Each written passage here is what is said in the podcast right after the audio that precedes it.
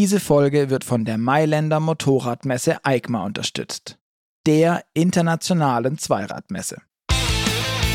Kurvendiskussion, der Motorrad-Podcast. Drei Zylinder, 675 Kubik, ein Doppelscheinwerfer, ein handliches Fahrwerk, gut 190 Kilo und 106 PS. Und für viele nicht nur die günstigere, sondern auch die bessere Alternative zur großen Speed Triple. Und, um das auch gleich vorweg zu sagen, ein unverwechselbarer Sound. Abgesehen von Hubraum und Leistung hat sich an diesem Grundrezept seit 2007 nicht viel geändert. Für uns Grund genug, der Triumph Street Triple in Motorradausgabe 23 einen Überblick über alle Generationen zu geben. In dieser Folge wollen wir das Thema jetzt aber nochmal etwas subjektiver angehen, denn äh, das müssen wir vorab vielleicht sagen, hier sitzen zwei große Fans der Street Triple an den Mikrofonen. Und umso mehr freue ich mich mal wieder, PS-Chefredakteur Johannes Müller begrüßen zu können. Hallo in die Runde, hallo an alle. Und ich bin Ferdinand Heinrich Steige, Reiseredakteur beim Motorrad, aber eben auch zuständig für Gebrauchmotorräder. Ja, Johannes, ähm, wir haben schon überlegt, wie wir das alles jetzt strukturieren. Das ist gar nicht so einfach im Detail. Aber ich möchte mal mit der Frage starten. Erinnerst du dich noch an die erste Begegnung mit einer Street Triple? Ja, das tue ich tatsächlich. Ähm, mein erster größerer Vergleichstest oder mittelgroßer Vergleichstest war damals noch äh, Street Triple 675 gegen die unvergleichliche MV Augusta Brutale 800 RR. Ja, das war 2014, meine ich. Und ähm, schon damals war eigentlich, also das war sofort klar, das sind zwei sportliche Dreizylinder-Motorräder, die aber in ihrem, naja, Anspruch, also formal eng beisammen, aber real auf der Straße doch so unendlich weit weg äh, voneinander, weil die, weil Streety halt einfach ein Motorrad ist, auf dem man sich ab dem ersten Meter äh, wohlfühlen kann. So ein ja. Motorrad, das es einem immer sehr leicht macht. Ja, das äh, würde ich auch direkt so unterschreiben. Bei mir war die erste Begegnung tatsächlich auch, das war der Mittelklasse-Vergleichstest äh, gegen die 97 Duke unter anderem. Das war, Dann schon als 765er, meine ich. Ja, stimmt. Genau, das war in meinem Praxissemester hier. Äh, den Test hast du auch gemacht, meine ich. Ich erinnere mich gut, ja. Und ja, und da, ich, ich, ich weiß gar nicht, wie die Verteilung war, aber ich bin, glaube ich, bei der Fotoproduktion meistens auf der Streetie gefahren. Und ich meine, jetzt habe ich da auch schon zwei, drei Jahre lang Führerschein gehabt, aber es, es war trotzdem schön, weil das doch eine andere Art von Motorrad war, dass ich jetzt noch nicht so gewohnt war. Aber die ist wirklich, ja, so sanft und, und so, also, ja, hat man sofort Vertrauen einfach dazu. Ja, also es gibt ja verschiedene, wir haben im Vorfeld schon gesprochen, es gibt ja verschiedene Varianten oder verschiedene Blickwinkel, wie man an das Motorrad rangehen kann. Wie sitzt es im Konkurrenzumfeld? Natürlich hat sich das Umfeld äh, stetig weiterentwickelt. Also in den letzten 10, 15 Jahren hat sich die Mittelklasse deutlich verändert, aber darin ist die Street Triple immer mitgewachsen und eigentlich auch immer bis heute vorneweg gefahren. Also stets ein Anwärter auf Testsiege. Dann die spannende Frage, wie, wie sitzt das Motorrad im Portfolio von Triumph? Auch da meine ich nämlich, nimmt es eine spezielle Rolle ein. Und allgemeiner formuliert, so eine, so eine große, große Breitbandigkeit deckt also ja, sportliches Landstraßenfahren ab, deckt Alltag ab, deckt Rennstrecke ab, auch die, die Leistungskategorie, in der das Motorrad sich bewegt, rund 120 PS, sage ich mal, jetzt bei der aktuellen 765er, sind ja für viele auch ein gutes, äh, nahe an dem Idealmaß des, des sportlichen Landstraßenfahrens. Ja, also es ist einfach ein Motorrad, das in, in, in sehr, auch die, auch die Dreizylindrigkeit als das, als die goldene Mitte zwischen zwei und vier Zylinder, also einfach ein Motorrad, das in, in ganz vielen Teilaspekten eine sehr, sehr große Schnittmenge schafft. Ja. Also das wollte ich auch sagen. Also dieser Dreizylinder, das ist natürlich, wie du gesagt hast, es gibt die MV Augusta, es gibt auch die äh, MT-09 von Yamaha seit 2013. Trotzdem, selbst wenn du es auf dem Motor reduzierst, finde ich, ist es schon speziell.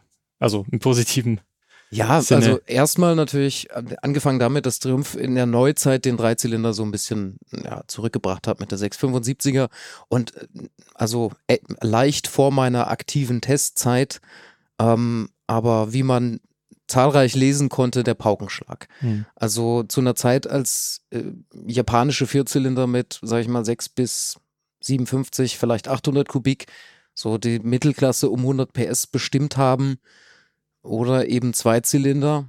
Einfach eine neue Sache und der Versuch und ich denke, man kann sagen, der gelungene Versuch, das Beste aus beiden Welten zu verbinden, nämlich eben Laufruhe, Laufkultur und Drehfreudigkeit, auch die man mit dem Vierzylinder assoziiert und eben Durchzugsstärke des Zweizylinders mit größeren Einzelhubräumen. Ja, und also so das Beste aus diesen zwei Ja, Konzepten, so die, die gute Mitte zu schaffen. Ja, das ist, das ist genau dieser Punkt, dieses das Beste aus zwei Welten, äh, das ich bin auch nicht drum rumgekommen, auf diesen Punkt wieder einzugehen in der Gebrauchberatung, weil das liest du natürlich schon in den ersten Tests von 2007, 2008. Es ist ein Klischee Ähm, geworden, aber es ist ja. wahr. Aber es prägt ja jeder Motor das jeweilige Motorrad. Aber bei ihr, also bei der Street Triple, finde ich, ist es wirklich diese, diese Elastizität, diese Bandbreite, auch akustisch, da kommen wir später nochmal drauf. Das finde ich ist wirklich bezeichnend. Ähm, Ja, also ähm, wenn man gehässig wäre, könnte man natürlich auch sagen, es hat nicht den Erlebniswert eines Zweizylinder, also echte, so ein V2-Fan wird diesen Motor nah, näher am Vierzylinder sehen. Und okay, allzu viele Vierzylinder-Fans in der, sagen wir mal, nicht, nicht großen Hubraumklasse gibt's wohl nicht mehr, aber natürlich bietet das schlussendlich auch nicht die Drehfreude von so einem hochgezüchteten, kreischenden 600er Reihen Vierer, aber die soll er und muss er in diesem Fahrzeugkonzept ja nicht bieten. Nämlich also für das sportliche Naked Bike in realistischer Leistungsregion spricht sehr, sehr viel für den Dreizylinder. Ich Ja. glaube, so kann man es ganz gut beschreiben. Äh, da können wir auch eigentlich eh schon direkt auf die, ich habe es jetzt mal erste Generation genannt, ab 2007 kommen. Die bin ich übrigens auch nochmal gefahren und das war eigentlich meine erste, also ursprünglich dachte ich, das wäre mal meine erste Begegnung gewesen. Wir hatten nämlich 2018 auch nochmal oder auch schon mal so eine Gebrauchsberatung, wo wir uns alle drei Generationen angeschaut haben. Also die zwei Generationen der mit, mit 675 Kubik und dann eben ab 2017 kam ja der 765 Kubik Ja. Dreizylinder, genau. Und da bin ich eben auch die, äh, oder da hatte ich auch die Chance, die allererste zu fahren und war einfach verblüfft, wie, ja, die, die ist einfach genauso wie, wie, die, wie die aktuelle. Unglaublich, äh, schenkt dir unheimlich viel Vertrauen. Der Motor ist damals schon richtig gut gewesen, richtig spaßig und bis auf das, dass die halt kein ABS hatte zum Beispiel, ist die halt echt noch ein durchaus modernes Motorrad, an dem du nichts vermisst, würde ich jetzt sagen. Ja, also ähm, in dem damaligen, also man muss es vielleicht nach den, das Umfeld hat sich entwickelt und also 106 PS galten vor 15 Jahren, denke ich, mehr, äh, 100, habe ich 106 gesagt, ja, Ja, es waren- die sie hatte, galten 106, vor ja. 15 Jahren ja mehr als, oder in etwa so, was heute 120 PS sind, so. Ja, Ja, Evolution Inflation, halt. Inflation. Ist ja Leistungsinflation, genau. Und ja, sch schon da hat alles gepasst. Ja. Ähm, nun ist es ja nicht nur der Motor, der das Fahrzeug ausmachte, immer in Verbindung mit dem relativ geringen Gewicht. Mhm. Äh, so japanische rein Vierzylinder hatten damals noch eine Tendenz, ein bisschen vorsichtig formuliert aus dem Leim zu gehen oder zumindest nicht so auf Gewicht runtergebaut zu sein, wie sie das heute teilweise sind. Ähm, auch Fahrwerk spielt da natürlich, ja, hängt eng damit zusammen, einfach die Gesamtkonzeption. Also ein, auch noch ein Punkt Baubreite. So ein Dreizylinder ist natürlich auch ein Stück weit schmaler. Und, und so konnte man eben ein Motorrad konzipieren, das, das auch schmaler baut und in dem, der, der Motor steckt in einem Chassis, das auch der Konkurrenz etwas voraus hatte, mit guten Fahrwerkskomponenten, schon in der Basisversion, erst recht dann natürlich in der fahrwerksmäßig aufgewerteten R-Variante. Mhm, genau. Auch die hatte damals ja, also damals war es ja nicht unbedingt üblich, dass es in der, in der Mittelklasse eine, eine fahrwerksseitig so gut aufgestellte, ja, ein so gutes Paket gibt. Also Triumph hat, ja, ob man sich so weit aus dem Fenster lehnen möchte, zu sagen, dass Triumph das, das, das edle Mittelklasse Naked damit erfunden hat, okay, fraglich, aber man kann das schon so sehen. Ja. Also was man auf jeden Fall auch einwandfrei nachweisen kann, ist, äh, dass sie wie die viel zitierte Bombe eingeschlagen ist damals. Also Also 2008 habe ich die Zahlen, da haben sie 935 Maschinen verkauft. Äh, 2009 waren es dann schon 1244. Und an die Zahl ist man nicht mehr ganz rangekommen in den folgenden Jahren, aber es war oft immer noch über 1000 Maschinen im Jahr. Also wodurch sie dann teilweise eben auch die erfolgreichste Triumph war. Also ja, also ähm, auch Das- heute durch diese Verbreitung eben im Gebrauchtmarkt heute Ja. auch noch glasklar ein heißer Tipp. Ähm, gut, aktuell sind die Gebrauchtpreise ja generell etwas hoch, aber man kriegt sehr viel Street Triple fürs Geld. Ja, was, was würdest du denn, äh, was würdest du denn schätzen? Wie viel muss man denn ausgeben für so eine, für so eine R sogar teilweise? Ja, Äh, erste Baureihe. ja, Also ich bin ja nicht gerade auf dem alleraktuellsten Stand, aber gut abgehangene sind sicher unter vier zu kriegen. ja, ja. Also du kriegst ab äh, knapp über 3000 Euro kriegst du schon die ersten, die ersten Maschinen so, die haben dann teilweise auch schon 50.000 Kilometer, was aber eigentlich kein Thema ist. Obwohl die jetzt eben auch mit Leichtbau äh, im Blick gebaut wurde und eben diese, ja, diese ganze Herkunft über die Daytona haben wir auch noch nicht erwähnt, dass die ja eigentlich von der super sportlichen Ja. Daytona 675 eben kommt. Aber es geht eben nicht zulasten der Haltbarkeit. Ja, also der Motor ist ja deutlich detuned, wie man neudeutsch Ja. sagen würde. Also äh, weit weniger spitz ausgelegt. Die ganze Qualität des Motorrads ist sehr gut. Also nicht nur Verarbeitungsqualität, ja, sondern auch Wertigkeit, Wertigkeitseindruck. Also diese Motorräder vergammeln nicht. Ja. So. Genau. Also um das noch abzuschließen, wir hatten gesagt, ab 3000, äh, du findest natürlich auch noch welche für 6000, 6500 Euro. Das sind dann eher schon die späteren Baujahre. Ähm, da bin ich auch erst drauf gestoßen. Ich dachte ja, dass diese, rund, diese runden Doppelscheinwerfer, die, ja, die sie ja auch so unverwechselbar machen, äh, dass das nur die erste Generation hatte, aber die hatte tatsächlich 2012 schon ein kleines Facelift buchstäblich. Äh, und da hatte sie auch schon diese fünfeckigen Scheinwerfer. Ja, Die der berühmte, der berühmte doppelte Rundscheinwerfer natürlich von der Genau. äh, Speed Triple äh, sozusagen äh, äh, Ja, ru- runtergebüxt, wenn Ge- man so will. genauso wie der Doppelauspuff hinten, also hoch Ikonisch, angebracht. ja. Ja. es ist, also gerade die erste sieht halt wirklich aus wie eine, wie eine leicht kle- verkleinerte Speed Triple. Ähm, aber schon damals auch könnte, könnte man sagen, überhaupt nicht jetzt eine Spar, eine Sparvariante der Speed Triple, sondern durchaus handlicher, leichter. Also ich habe ich hab mal die ganzen Werte verglichen. Bei der Street Triple hat sich das ja nicht wesentlich geändert. Da bist du immer bei plus minus 190 Kilo. Äh, die Speed Triple ist jetzt ja erst deutlich leichter Ja. geworden. Also du hast teilweise da einen Gewichtsvorteil von fast 30 Kilo. Und das ist schon die Mehrleistung hin oder her, aber Der Gewichtsvorteil war damals größer als heute. Ja. Ich möchte noch einen Aspekt, wo wir gerade bei dem Thema Gebrauchtkauf waren, einfügen. Street Triples sind, wir haben uns im privaten Umfeld auch teilweise Probefahrten unternommen und Motorräder angesehen. Street Triples haben eine wohltuende Tendenz, geliebte Motorräder zu sein. mhm. man findet auffällig wenige runtergerittene Gurken. so, eine Street Triple ist oft das erste Liebhaberfahrzeug in so, in so einer Motorrad-Vita.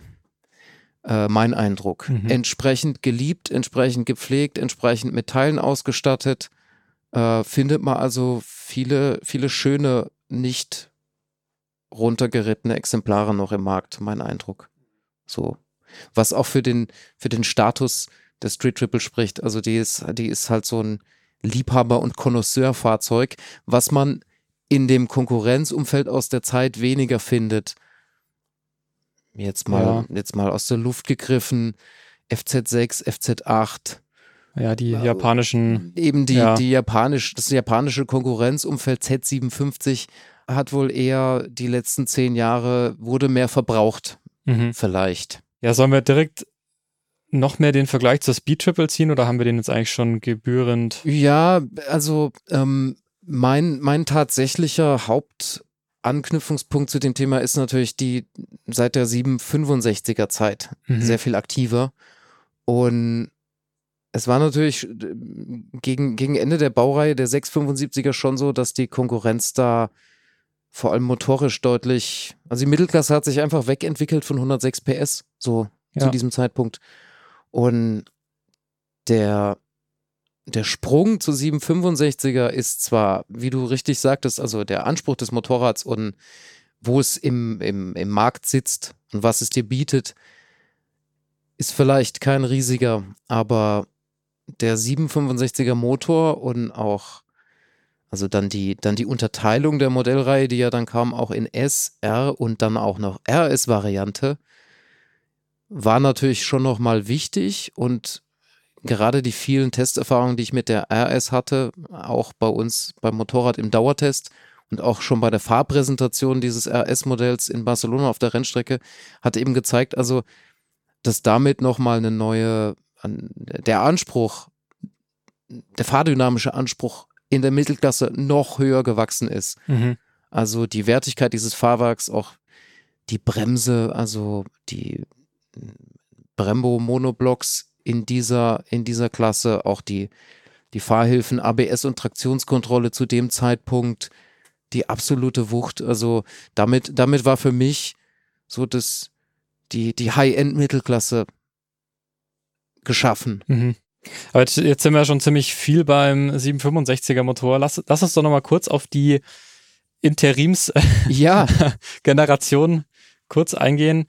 Also ich hatte schon gesagt, dieser, dieser fünfeckige Scheinwerfer, den man ja auch, äh, ja, der ähnlichen Wiedererkennungswert eigentlich hat, den gab es zwar schon dann 2012, aber 2013 gab es dann eben, ja, es ist dann immer schwierig, ab wann ist es ein neues Modell, ab wann ist es eine große Modellpflege.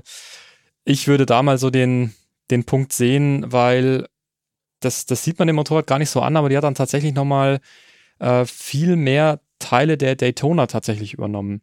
Und was das auch ändert, was man gar nicht so sieht, ist, dass die zum Beispiel eine vorderradorientiertere Gewichtsverteilung hat.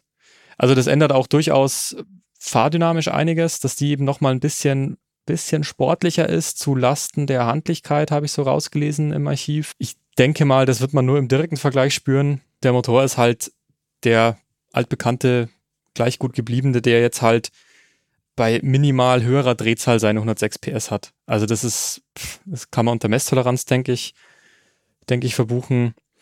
Was auch noch entscheidend ist, finde ich, ist dieser, dass der Auspuff nach unten gewandert ist. Also du hast jetzt nicht mehr eine 3 in 2 Einlage, sondern eine 3 in 1 Anlage. Ja, die, der hochgezogene Genau. Anders sieht war es nicht ganz, aber die hochgezogene ja. Auspuff war natürlich eine Modeerscheinung. Ja. Die Mode war vorbei, aus guten Gründen. Ja. Und schwerpunktgünstig ist es auch noch. Eben. Das, genau. Und was aber auch noch, finde ich, ein dicker Punkt ist oder ein dicker Pluspunkt für die ist, dass es die nämlich dann auch mit ABS gab. Ja, wichtiger ja. Punkt natürlich. Ja. Also ähm, der Gebrauchtkäufer muss sich natürlich entscheiden, braucht er und will er ABS? Ich kann immer nur vehement Ja raten, aber es ist natürlich eine Budgetfrage. Ja, ja, wobei, ja gut, wenn wir, wenn wir das schon gleich haben mit Budget, die gibt es ab 4.500 Euro schon äh, und wird immer noch so bis 8500 ungefähr gehandelt. Beinhaltet auch schon die RX-Modellvariante, ja, genau, die, die auf die wäre ich jetzt gar noch gekommen. Das war noch so eine Sonderedition. Ich weiß es nicht. Also die gab es dann 2015 schon. Und die hatte nämlich zusätzlich noch das Heck zum Beispiel der Daytona und hat einen Quickshifter schon gehabt. Also da war das schon so, waren die Weichen noch mehr Richtung Sport gestellt, könnte man sagen. Tatsächlich war es, muss es eine RX gewesen, war es eine RX? Gedächtnislücken. Ich frage mich gerade, ob es eine RX war oder noch das Jahr vor der RX, die ich damals testete. Oh je, ich werde alt. Aber man kann schon sagen, RX, das sozusagen das letzte Hurra der 675er ja. Modellgeneration. Ne? Ja. Genau, und dann war eben, ja, wie du das schon vorweggenommen hast, da waren halt irgendwo die 106 PS, auch wenn sie für sich genommen nach wie vor super spaßig sind, jederzeit ausreichen, aber irgendwo wollte man dann doch da aufschließen. Das andere war dann noch, dass man diesen, diesen Motor ja auch mit Hinblick auf die Moto 2 entwickelt hat. Ja, wichtig. Ähm, ja. Womit sich der Kreis ja auch wieder schließt, so zum ursprünglich aus der Daytona entnommenen Motor. Genau, und 2017 haben wir dann eben nicht mehr die, die normale Street Triple und R, sondern dann gibt es auch noch drei Varianten, die S, die R und die RS. Sollen wir das kurz ja, also um, um das Marktumfeld da kurz zu beschreiben, ich glaube, der Hauptkonkurrent und den Hauptgrund, den man da nennen kann, ist eine Yamaha MT-09, mhm. die einfach zu der Zeit äh, ja auch mit einem Dreizylinder und eben mit besagten ja, Vorteilen aus beiden Welten sozusagen ja, das einem noch breiteren Publikum zugänglich gemacht hat und einfach auch, ja, die MT-09 war auch ein Paukenschlag. Ja, damit war eigentlich klar so, dass, also, wie wir schon gesagt haben, Leistungsinflation. Ja. Insofern war es nur ein logischer Schritt. Also um es auch, auch nochmal kurz äh, gesagt zu haben, jetzt, jetzt kann man ja die äh, ab 2013 eher noch vielleicht als große Modellpflege interpretieren, Ja. wobei ich es auch schon eigentlich als neues Modell bezeichnen würde. Aber die ab 2017 ist auf jeden Fall ein neues Modell. Also da ist dann auch der Rahmen neu, die Schwinge ist Längere neu, Schwinge, ja. genau längere Schwinge. Die Scheinwerfer sind jetzt, naja, wenn man da drin ein Fünfeck sehen will, sieht man es vielleicht noch, es ist halt abgerundet.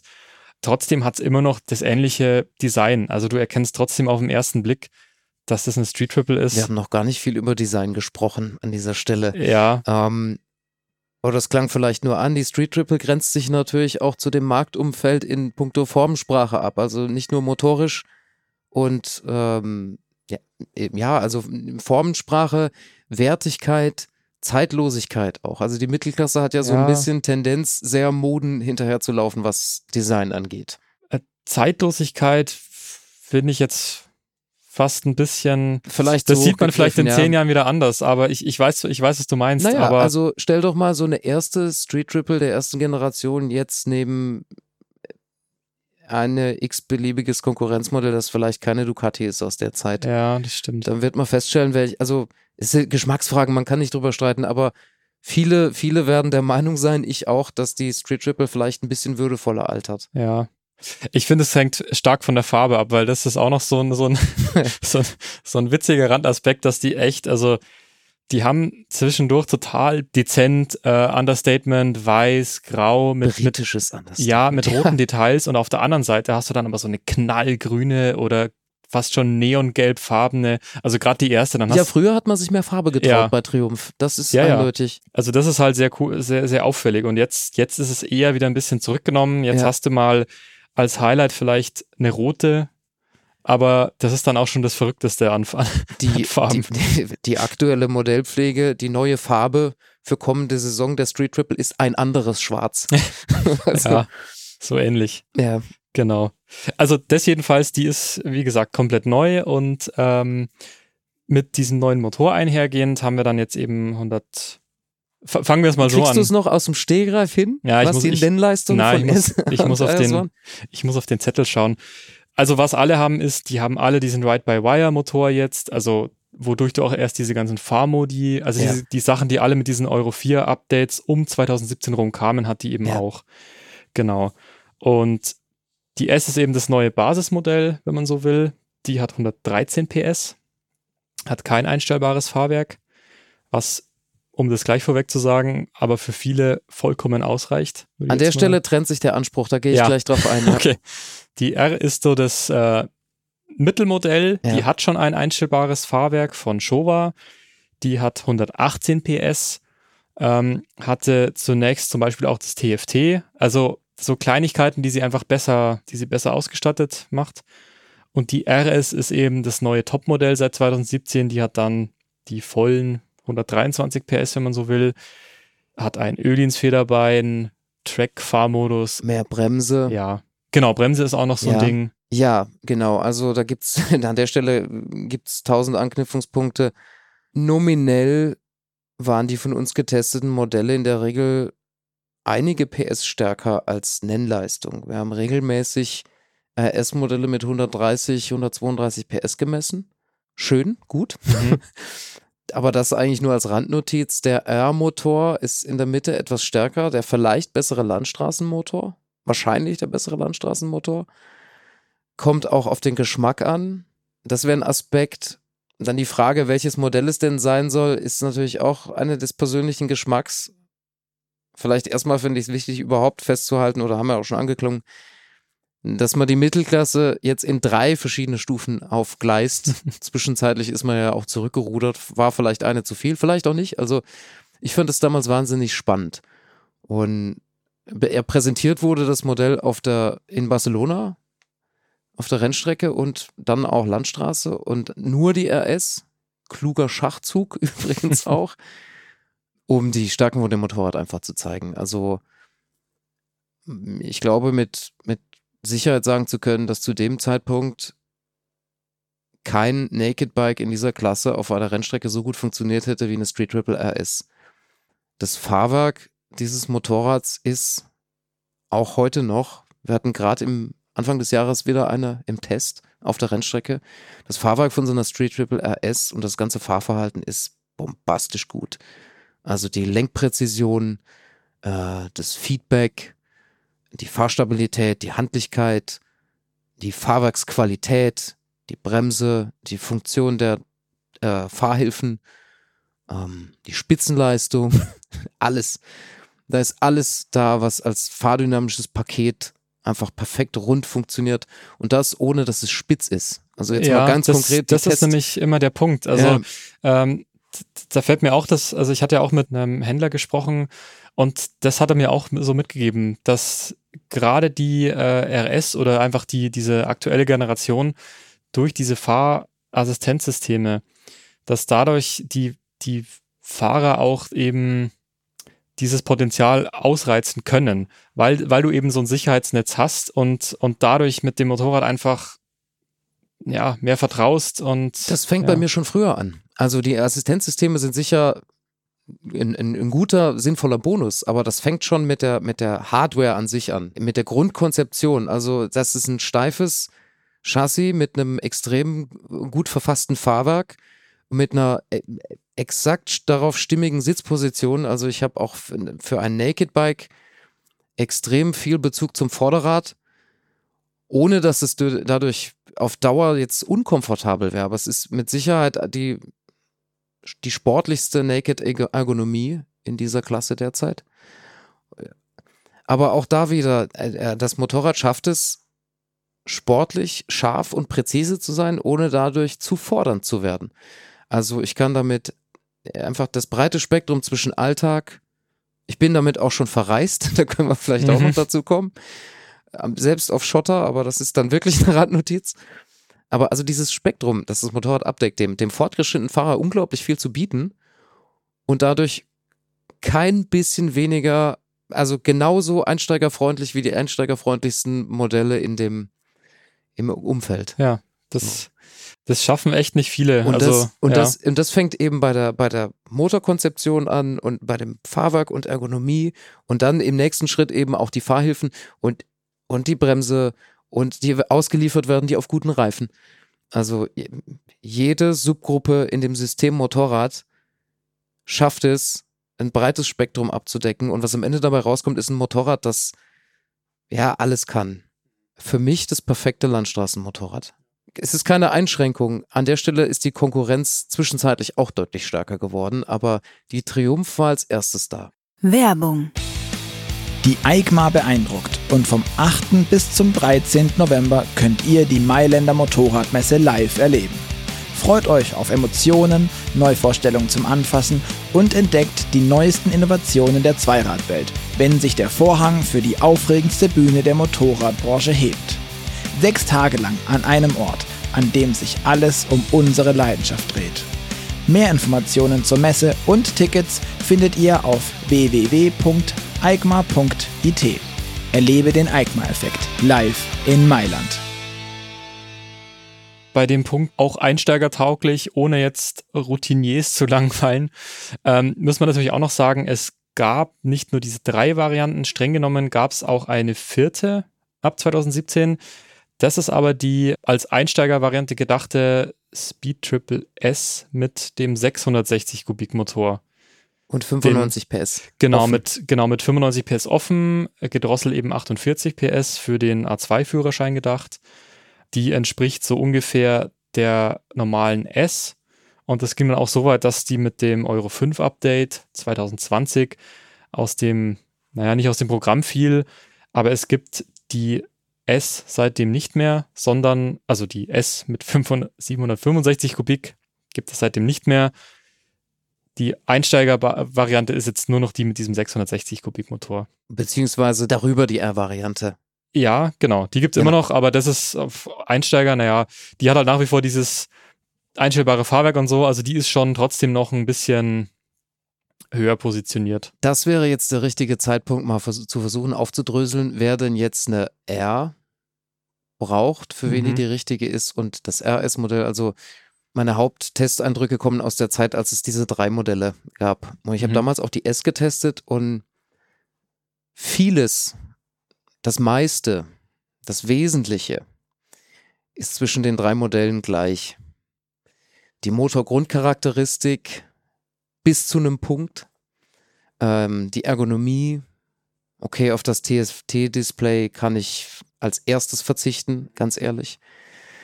Aber dann schon bei den Fahrmodi und vor allem aber beim Fahrwerk ist es echt eine Frage, mit welchem Anspruch an das, du an das Motorrad gehst. Also so das, den Alltagsaspekt, das normale Landstraßenfahren bis zu einem gewissen Grundspeed.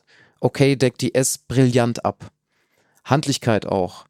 Wir haben damals ein bisschen an der Erstbereifung rumgemäkelt, die wir nicht so ganz passend fanden. Aber wenn man dann den höheren fahrdynamischen Anspruch, den sportlicheren Anspruch, also de, den, den, den Landstraßen-Sportkonnoisseur-Anspruch an das Motorrad ranträgt, meine ich, sollte es die R sein. Und aber das, das, das ist, das ist, das ist trivial. Aber die volle Street Triple Packung, dafür muss es halt die RS sein. Weil auch dieser Motor oben raus dann doch nochmal das Quäntchen mehr bietet. Ja. Also, aber das ist eben eine Frage des Anspruchs. Und wo, wo stehst du in deiner Zweirad-Vita? Ja, aber Ähm, weißt du, was es auch ein bisschen einfacher oder gleichzeitig schwieriger macht? Äh, du findest für 7000 Euro teilweise schon, findest du sowohl S als auch RS. Das ist Die- interessant. Ja, also es war jetzt ein Ausreißer gewesen sein, aber die RS, die ich da gesehen habe, die hatte dann halt 30.000 Kilometer. Die S hatte natürlich, keine Ahnung, vierstellig erst. Ja. Ähm, okay, aber ja, was ich sagen will, auf dem Gebrauchtmarkt relativiert sich sehr, sehr viel. Und je weiter du zurückgehst, desto mehr relativiert sich der Unterschied zwischen der normalen Street Triple und der R-Variante. Ja. Und jetzt bei der aktuellen, ja, da ist es natürlich, also nächstes Jahr soll ja dann die neue, ich weiß nicht, ob die dieses Jahr noch vorgestellt wird, aber Ja, es soll was Ja. Neues, eine deutliche, groß, größere Modellpflege, würde ich es mal. ja, das, da will ich mich jetzt äh, nicht, das steckst Man weiß noch gar nichts drin. Konkretes, man weiß nur, dass was kommt. Ja, gut.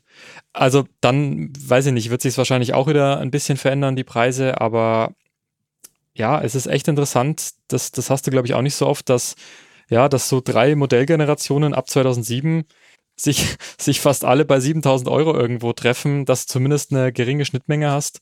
Das hat man jetzt auch nicht so oft. Ja, Ah, ich, ich möchte noch mal loswerden und sagen, also dass die RS-Version, gut, es ist natürlich auch äh, verwöhnt, es gab immer Zugriff auf eine RS im Dauertest, auf den wir auch noch zu sprechen kommen müssen. Ähm, aber so das, also das, was das Motorrad für fortgeschrittene Fahrer so attraktiv macht, das steckt hauptsächlich in der RS-Variante über das Fahrwerk. Das nicht einstellbare, Fahrwerk der S-Variante war okay. Die Bremse war okay, aber eben nicht mehr. Und voll aufgeblüht ist dieses Paket in der RS-Variante. Äh, auch was die auch Fahrmodi angeht. Also die, ich erinnere mich, dass die einfachen Fahrmodi in der Basisversion, als wir die ersten Testmotorräder hatten, noch etwas zu defensiv abgestimmt waren. Äh, das sind natürlich so Punkte. Im Alltagsbetrieb und auch im normalen sportlichen Landstraßenbetrieb ist es irrelevant, aber im forcierten Landstraßenbetrieb oder im Testbetrieb oder dann im Rennstreckenbetrieb, wofür sich eine Street Triple AS empfiehlt, im Gegensatz zu einer S, da war es dann deutlich. Aber wie, wie, gesagt, also da sind wir bei, was ist der Anspruch? Ja, Dauertest äh, hattest du schon angesprochen. Sollen wir erst noch über deine Reiseerfahrungen? Oh, das, das hängt ein bisschen zusammen. Also um, Ähm. um vielleicht, ja, um vielleicht, jetzt, jetzt waren wir sehr beim Sport auf der Rennstrecke, um vielleicht nochmal das, das komplette Gegenteil Schotter in äh, Albanien. genau. Ja. Ja, also ähm, Da lief sie ja noch, sagen wir es mal so. die, da, da lief die erste noch. Das war die erste. Also ich bin ja ein Verfechter der Meinung, dass man mit jedem Motorrad verreisen kann. Die Frage ist ja immer, wie kompromissbereit ist man. In dem Fall war es so, dass wir zu zweit mit zwei Motorrädern, nämlich besagter Street Triple RS und einer Aprilia Shiver, eine große Balkantour gemacht haben. Also Fähre nach Griechenland und über Balkan und kleinste und noch kleinere Sträßchen zurück. Und da hat die Street Triple wunderbar funktioniert.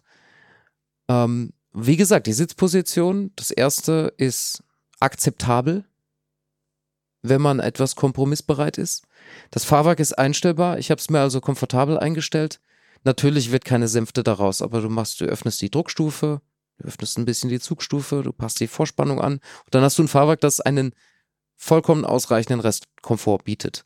Dann kommt dazu, dass der Motor ja natürlich eher etwas schärfer abgestimmt ist, aber für diesen Reisebetrieb genügend Drehmoment hat. Ausreichend, nicht mehr, nicht weniger. Also klar, der RS-Motor will gedreht werden, um sein Bestes zu geben, aber das, was unten da ist, genügt zum Reisen. Dann ist er in dieser Art des Fahrens extrem sparsam. Also die Tankreichweite des Motorrads war voll ausreichend, selbst auf dem Balkan. Das, das ist übrigens das Einzige, was jetzt abgesehen vom Motor und Leistung so, so wirklich sich geändert hat, weil der Tankinhalt äh, bei allen vier Generationen sind 17,4 Liter. Ähm, und der Verbrauch, ja, war am Anfang so bei knapp über 5, 5,5 und jetzt mittlerweile sind sie halt bei knapp über 4. Also das ist schon das knapp über 4. Ja, Ja. Hab, also das deckt sich mit meiner Erfahrung. Ich habe dieses Motorrad als extrem sparsam Ja. wahrgenommen auf Reise. Insofern also immer safe mindestens 300 Kilometer in Reisefahrmodus. Genügend. Ja, und, und dann eben, also wenn man dann Fahrspaß haben will, kann man Fahrspaß haben. Also ich habe das als, das war toll. Einzige Einschränkung, Gepäck. Ja, Ähm, gut, aber das ist jetzt, äh, Kann man einem sportlichen Da- Naked Bike nicht unbedingt vorwerfen. da, da sind wir ja grundsätzlich in so einem Thema, das, das hatten wir ja, ich, ich glaube, in einer der letzten Folgen auch angerissen. Ja, natürlich, wenn du Camping und sowas machst, dann brauchst du ein großes Gepäcksystem. Wenn du aber sagst, du bist sowieso in Hotels Ja. und du hast eine Gepäckrolle, dann ist das eigentlich, dann geht das wirklich mit nahezu jedem Motorrad. Also, Genau. Ja. Ähm, in der Gepäckrolle auf den Soziusplatz. ja, genau. Die Befestigung war schlecht, aber es ging. Das ist es. Ja. Also mehr, mehr brauche ich nicht. Und damit war quasi der Beweis erbracht, für, wenn man etwas kompromissbereit ist, ist es auch ein mehr als akzeptables Reisemotorrad. Kommen wir zum, Ja, also das war ja zum dann, Thema, das das wir dann nicht ausklammern können. Äh, Der, ja, ich hole vielleicht noch mal kurz aus. okay. Wann immer im Freundeskreis gefragt wird oder Bekanntenkreis, ich brauche ein sportliches Naked Bike, ist eigentlich die Go-To-Variante Triumph Street Triple. En entsprechend des jeweiligen Budgets. Jetzt ist es aber so, dass Motorradleser und Abonnenten haben das sicher äh, vernommen. Zwei Street Triple RS Dauertester mit Motorschaden, ja, vorzeitig Mit begraben. Identischen, Fast. ja. Einmal war es das, beim ersten Mal war es das Einlassventil, nee, Auslassventil und beim zweiten Mal war es das Einlassventil. Okay. Äh, also Motorschaden. Ähm, schwer. Das, Da das, fragt man sich natürlich, sind das bedauerliche Einzelfälle oder ist es ein, ist es ein größeres zugrunde liegendes Problem? Ähm, eine Frage, die man zwischenzeitlich, also es sind keine gehäuften Fälle diese Sor dieser Sorte Motorschaden bekannt. Äh, Triumph untersucht diese Motoren natürlich immer, guckt, was ist da schiefgelaufen. Ja. Ja, also der Hersteller sagt, es gibt keine Häufung. Im Markt findet sich keine besondere Häufung. also was, Gleichzeitig ist es natürlich schwer bis unmöglich, diese Tatsache zu ignorieren. Ja. Nee, die, die haben ja auch selber, also ich habe mich da rückversichert, ja, ob es da zwischenzeitlich nochmal neue Erkenntnisse gab. Was ja damals schon drin stand, war aufgrund unzureichender Ölschmierung, Ölversorgung und so weiter. Aber die Ursache, ja, bleibt. Das war die zweite. Ähm, Ja, ich habe ich hab nochmal nachgeschaut. Also die erste hatte äh, bei 19.680 und die zweite beim 29.035. Oder, oder andersrum. Auf jeden Fall sind das die Kilometerstände gewesen. Ja, also die Mo Und das, ja. das Komische war halt einfach, dass, dass die Modelle ja davor, also auch andere Triumphs, wirklich nicht dafür bekannt waren, dass die irgendwelche Probleme haben mit den Motoren. Also das, deswegen war das vielleicht auch ein bisschen unerwartet, aber das ist dann noch zweimal passiert. Ja, ähm, also es war Ähm. natürlich nicht der identische Hergang, aber es war jeweils ein Ventil, das quasi ermüdete. Ähm, auf der heißen, also Auslassseite naheliegender als auf der kalten Einlassseite. Die ganze Sache hat, glaube ich, alle so ein bisschen ratlos zurückgelassen, weil Ja. zwei, zwei ähnliche, aber nicht gleiche Schäden, die aber ansonsten sich eigentlich nicht größer häufen, sind höchst Ja, es ist rätselhaft. Ja, also es ist, es, auch in diesen Händlerinterviews und sowas habe ich halt auch nur rausgehört, ja, da gibt es durchaus viele Maschinen, jetzt, jetzt natürlich nicht die aktuellen, aber gerade die älteren, da gibt es viele mit 50.000, 60.000 Ja. Kilometern schon, die problemlos laufen. Das Einzige, was die manchmal haben, sind eben so, dass die Kupplungen ein bisschen auffällig sind. Ja, wo dann auch immer schwierig ist, wie laut, also ich meine, eine Kupplung ist ja immer etwas lauter, wenn sie im Leerlauf läuft, als mit gezogener Kupplung und so weiter. Körbe verschleißen auch Ja. mit zigtausend Kilometern, klar. Also das ist das Einzige, wo man ja vielleicht ein, ein Ohr drauf hat in dem Sinne. Aber da gibt's jetzt keine großen besonderen Schwachstellen oder sonst irgendwas. Ähm, Nee, es ist ein, es ist ein Fleck auf einer ansonsten ziemlich reinen Weste, Ja. den ich aber, ja, also echt tricky. Ja. Echt tricky die Geschichte. aber wie gesagt, also nachdem es auch jetzt draußen die Fälle jetzt bekannt, aber auch nicht gehäuft sind oder irgendwas, äh, wollen wir da jetzt auch nicht größer aufhängen, als es ist. Ich denke nicht, äh, zwischenzeitlich denke ich nicht. Zu Ja. dem damaligen Zeitpunkt war es für mich ein, ein Thema, zwischenzeitlich glaube ich, das abhaken zu können. Ich möchte aber auch ehrlicherweise sagen, dass ich das immer so ein bisschen nicht völlig ignorieren könnte, wenn ich eine hätte. Ja, das ist halt das Ding. Ja. Ja. Naja. Aber auch nicht, ja, in, ich würde es auch wirklich nicht überbewerten. Also mittlerweile ist, glaube ich, erwiesen, dass die Motoren an dieser Stelle kein systematisches Problem haben. So. Ja. So- Sollen wir den Sound noch schnell rein, reinholen oder sollen wir den nach dieser Frage? Spiel mal den Sound. Okay. Weil jetzt haben wir so viel äh, über den tollen Sound äh, geredet, am Anfang vor allem. Und So viel haben wir noch gar nicht über den tollen Sound geredet, Ja, oder? Nur So ein stimmt. bisschen, ja. Ja, äh, ich, man könnt, wir könnten jetzt versuchen, ihn zu beschreiben. Äh, rauchig, bassig untenrum und äh, fauchendes Ja. Trompeten. Finde ich cool. Äh, aber als kleinen Vorausschmeißer hören wir doch einfach noch mal kurz rein.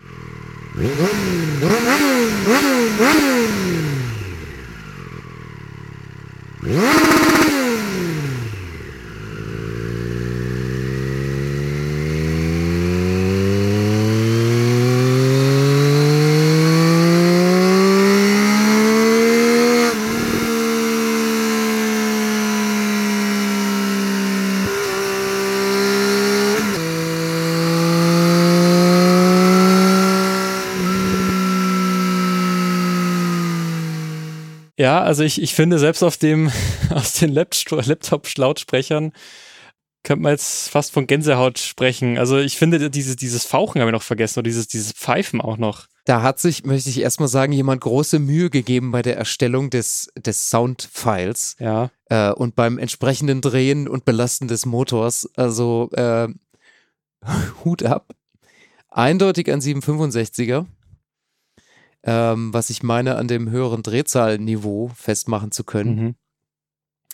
Ja, der, der Triple Sound, äh, oft, oft beschrieben, aber noch nicht von jedem. ja mir ging's wirklich, ich bin jetzt nicht so der, der Fan hoher Drehzahlen normalerweise, aber bei dem Motor ist es wirklich, ah, ja, das packt einen schon, finde ich. Also die ersten hatten ja noch so ein bisschen dann und wann kritisiertes Sirren. Ähm, weiß ich nicht, war es der Nockentrieb oder war es die Wasserpumpe, was man da zwischenzeitlich abgestellt hat. Und jetzt, was übrig ist, ist also fein und trotzdem Gänsehaut erzeugend.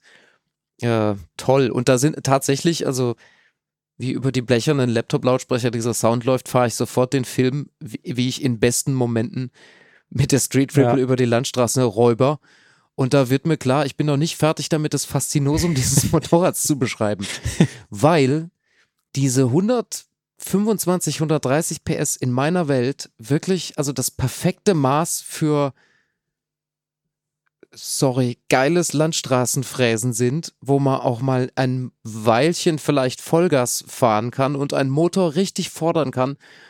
Ein Motorrad nicht ausfahren, aber zumindest ansatzweise fordern und dabei nicht jenseits von, von, von Gut und Böse unterwegs zu sein.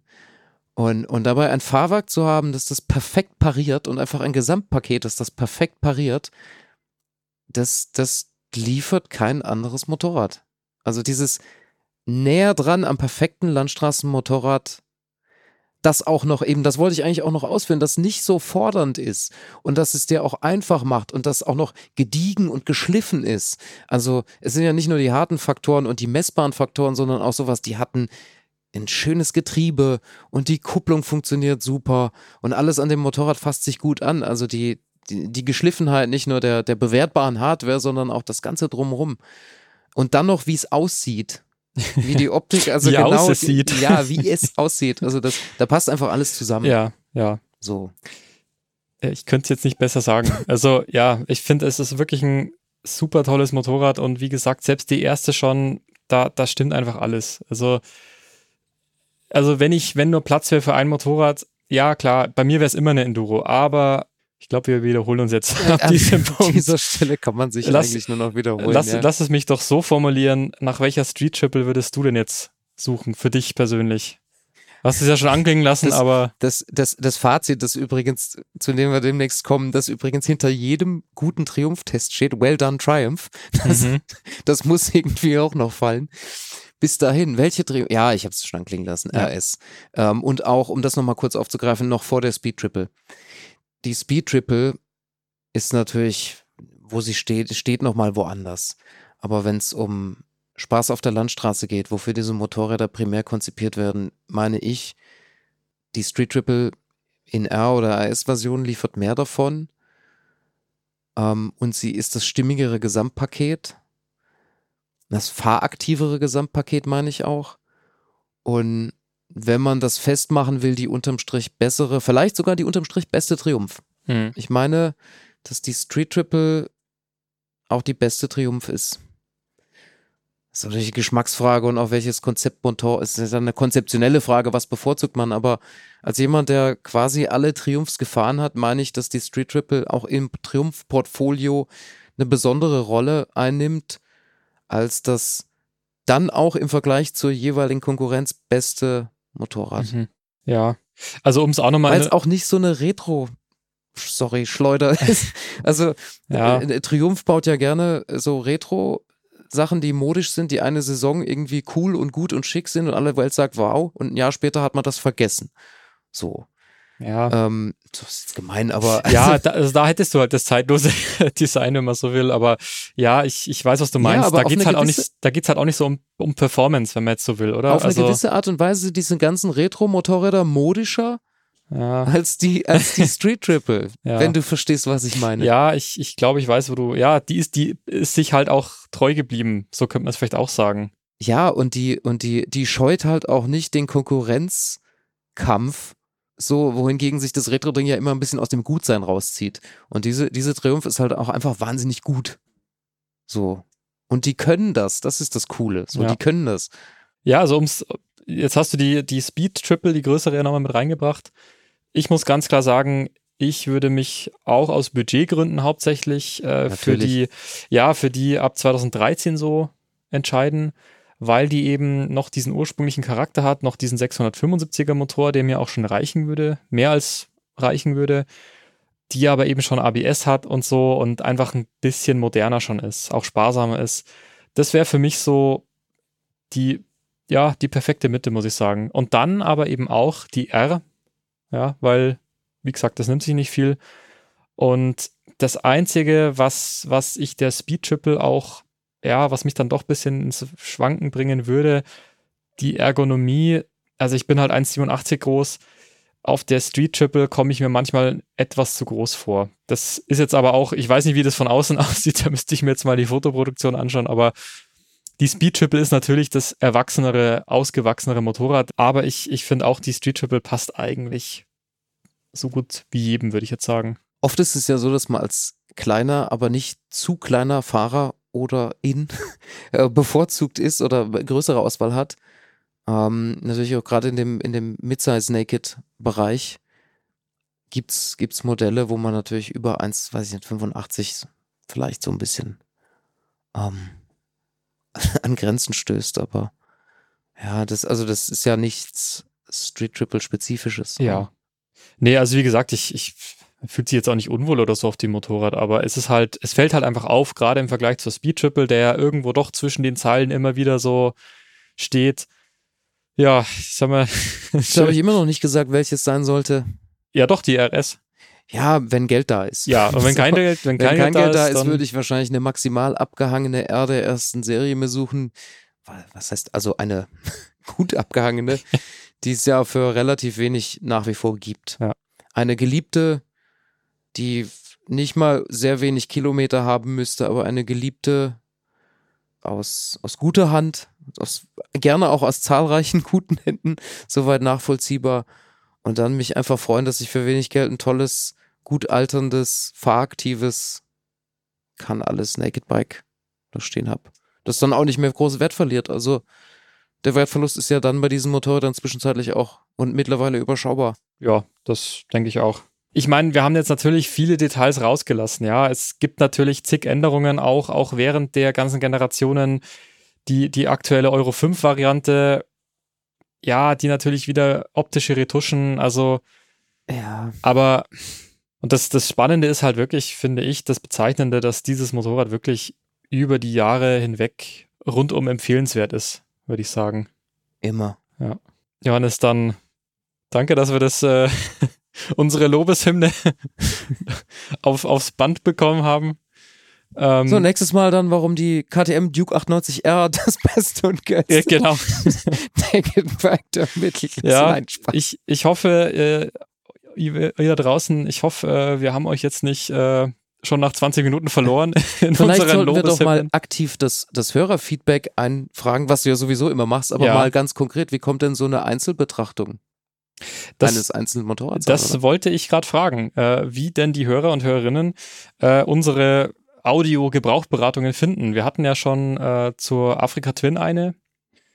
Äh, vermutlich ähnlich unvollständig, aber trotzdem haben wir Ja, da. Es war ja jetzt mehr eine Modellbetrachtung als eine Gebrauchtberatung. Ja. Ja. haben wir spe- spezifische Schwachstellen jetzt eigentlich auch nicht so raus. Aber ist nee, ja okay. das, das Problem ist ja Also- immer, äh, bei jeder zweiten Gebrauchberatung sagen mir die Händler auch, ja, also wenn sie Checkev gepflegt ist, kaufen. ähm, ja, dann äh, Aber ist jetzt, äh, führt jetzt auch vielleicht, um es ganz allgemein zu halten, es gelten die gleichen wie, Regeln wie immer. Schaut das, euch das Motorrad gut an, schaut euch die Wartungshistorie an, schaut euch den Vorbesitzer an. äh, wenn ihr keine Ahnung habt, nehmt jemanden mit. Es gilt das gleiche wie immer, oder? Ja, und mit, mit diesem Satz können wir jetzt auch Gebrauchberatung drüber schreiben, Johannes. ja, also genau, schreibt uns gerne einen Kommentar, schreibt uns gerne eine E-Mail, weil wir machen das gerne. Es ist ein, nach wie vor ein Experiment, ja, aber es macht halt auch Spaß, so durch die Modellgeneration zu schweifen und ja, wenn man halt so ein paar Anekdoten vielleicht dazu erzählen kann, ist es ja umso schöner. Ich meine, an Motorrädern, äh, die werden uns jetzt so schnell auch nicht ausgehen. Nö, Also da gibt's noch eine. 30, 30 Jahre Fireblade. Mache ich schon mal eine kleinen, kleine Ankündigung an dieser Stelle. Da würde ich schon einen Experten kennen. Ja, ich habe den heute auch schon angesprochen. Gut. Nochmal danke fürs Zuhören. Und Ihr kennt die Mailadresse podcast.motorradonline.de. ich musste nur 32 Folgen warten, dass das mal jemand anderes sagt. Also bis zum nächsten Mal. Danke dir, Johannes. Danke euch fürs Zuhören. Danke. Ferdi. Ciao. Ciao.